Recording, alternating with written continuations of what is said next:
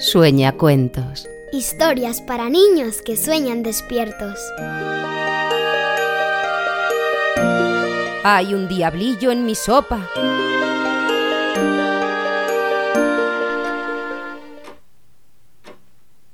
Alexa, ¿cuánto es 235 por 63? 235 por 63 es igual a 14.805. Alexa, ¿cuánto es 512 por 49? 512 por 49 es igual a 25.088. Listo. ¡Ay! ¡Jope, qué susto! ¿Qué haces ahí como un pasmarote? Ver cómo Alexa hace los deberes por ti. ¿Pero de dónde has sacado esa idea? Me lo ha dicho Claudia. ¿A que es genial? Genial. Vaya consejitos que te dan tus compañeros. Así no aprendes. Ella me lo ha dicho para ayudarme. Poco te va a ayudar que no aprendas a multiplicar. ¿Y luego en el examen qué?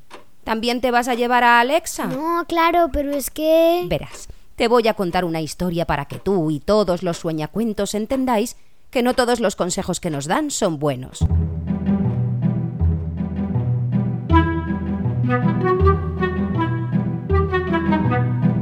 Anita se sentó a la mesa con impaciencia. Había estado toda la tarde jugando en el parque, saltando, corriendo, riendo y gritando. Tenía un hambre de lobo. ¿Qué le darían hoy para cenar?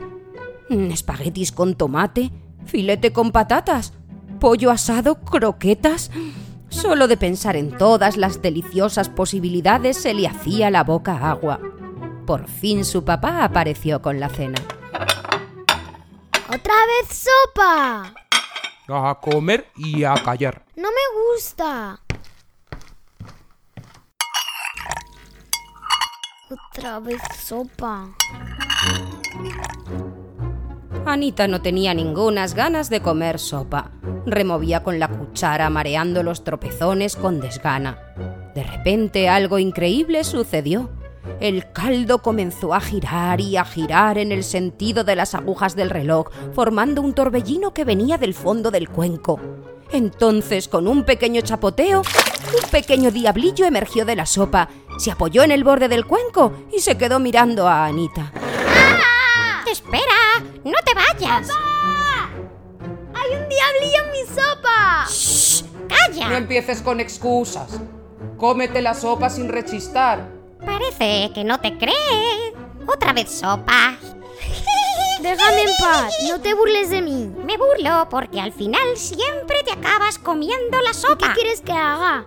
No me puedo librar. Claro que puedes, con un poco de imaginación. Imaginación. ¡Ay!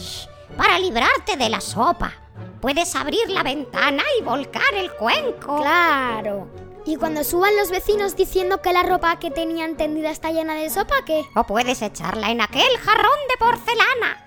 Nadie podrá ver que dentro hay sopa. Ya. ¿Y si mañana viene mi madre y quiere poner unas flores? Pues las flores comerán sopa.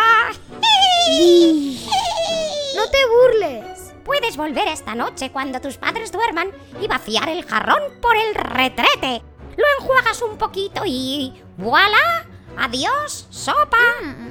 Eso no es mala idea. ¿Lo ves? Imaginación, Anita. Hay que ser creativo. Vamos, la sopa al jarrón.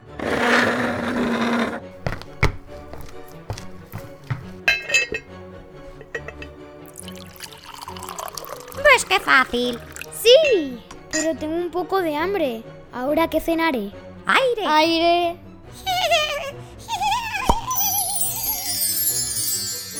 ¡Oh! Me muero de hambre. Me rugen las tripas. Me comería cualquier cosa.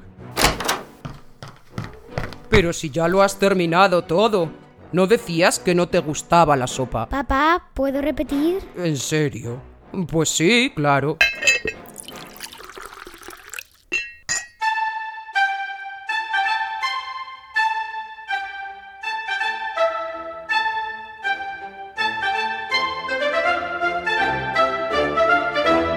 Aquella noche, Anita cenó sopa. En realidad la devoró, muerta de hambre como estaba. No dejó ni un tropezón. Por supuesto, era una niña, se durmió mucho antes que sus padres, y aquella noche no vació el jarrón por el retrete. y como era una niña, al día siguiente ya se le había olvidado. Cuando se es pequeño el presente es demasiado emocionante como para andar pensando en el pasado o en el futuro. Así que la sopa se quedó en el jarrón. Unas semanas después, su mamá quiso poner unas margaritas en el florero y... ¿Qué es esto? ¡Qué asco! ¡Pero qué guarrería más grande! ¡Si es una bola de moho! ¡Anita! Una aguda carcajada se escuchó dentro del jarrón. Añade sueñacuentos a favoritos O activa las notificaciones. y no te pierdas el próximo capítulo.